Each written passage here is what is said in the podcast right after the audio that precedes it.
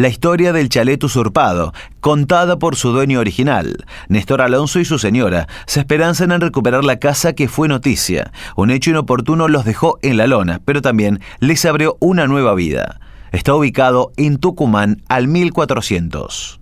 La usurpación de un lujoso chalet abandonado en el barrio Pacífico que una joven pareja intentó sin éxito el pasado lunes a la noche despertó comentarios, dudas e intrigas sobre el origen de la propiedad y su descuidado presente.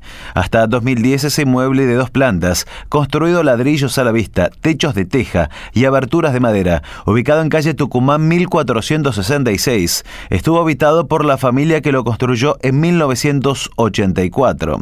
¿Qué pasó para que llegara esta deterioración actualidad que preocupa a los vecinos.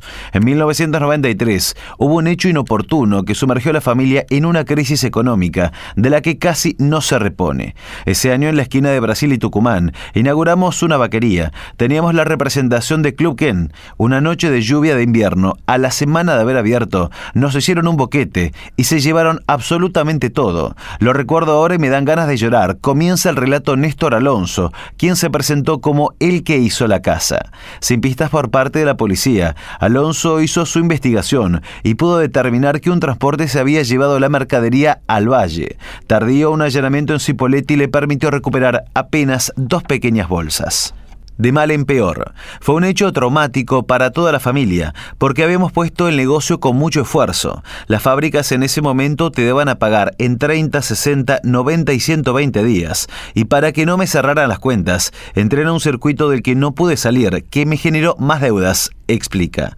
Un conocido de su esposa le salió de garante en la ex Banca Nacional del Laboro para obtener un crédito y sanear las deudas, pero esta persona terminó por estafarlo con una chequera que habría obtenido su nombre. Hablé con el gerente que sabía de la situación, pero lógicamente el banco hace su negocio. No me pude hacer cargo de la hipoteca y dejé de pagar la grega. Los Alonso siempre fueron conocidos como una familia de trabajo. Oriundos de Bahía Blanca, forjaron su avance comercial con un restaurante en Guamini y explotaron con la pollería Calamita, que funcionó por más de 10 años en Mendoza 59, hasta que fue el turno de la vaquería. El robo complicó la vida de Néstor, pero no se amilanó.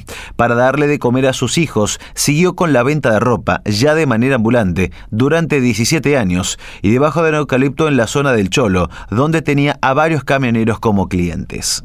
Viaje a la Gloria. Con la obligación de abandonar el chalet que habían levantado con tanto esfuerzo, en 2010, Alonso y su mujer, Nora Ornella, su salud se había afectada por asma, decidieron instalarse en la vivienda que años antes habían construido en Villa Ventana, donde viven de la jubilación y del alquiler de una cabaña, Sol y Luna, en la calle Siete Colores.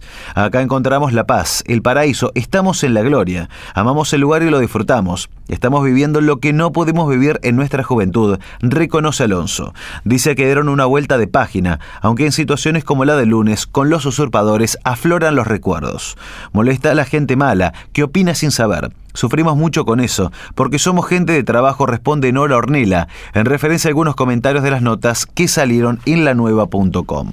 Su marido remarca que los vecinos los conocen porque vivieron allí 30 años. De hecho, cuando vamos a Bahía a visitar a hijos y nietos, paramos en un departamento que es de mi cuñada y mi señora, y está casa por medio del chalet. Cuando voy miro la casa y muchas veces pienso, ya está, ya fue, agrega Néstor. La posesión la sigo teniendo yo. Destino. Alonso no tiene en claro si la vivienda, que en algún momento pasó a manos de la Banca Nacional del Laboro, la filial argentina fue absorbida por HSBC en el año 2010, hoy está en proceso judicial. Turbio. Las cosas nunca estuvieron muy claras, fue todo muy turbio, advierte.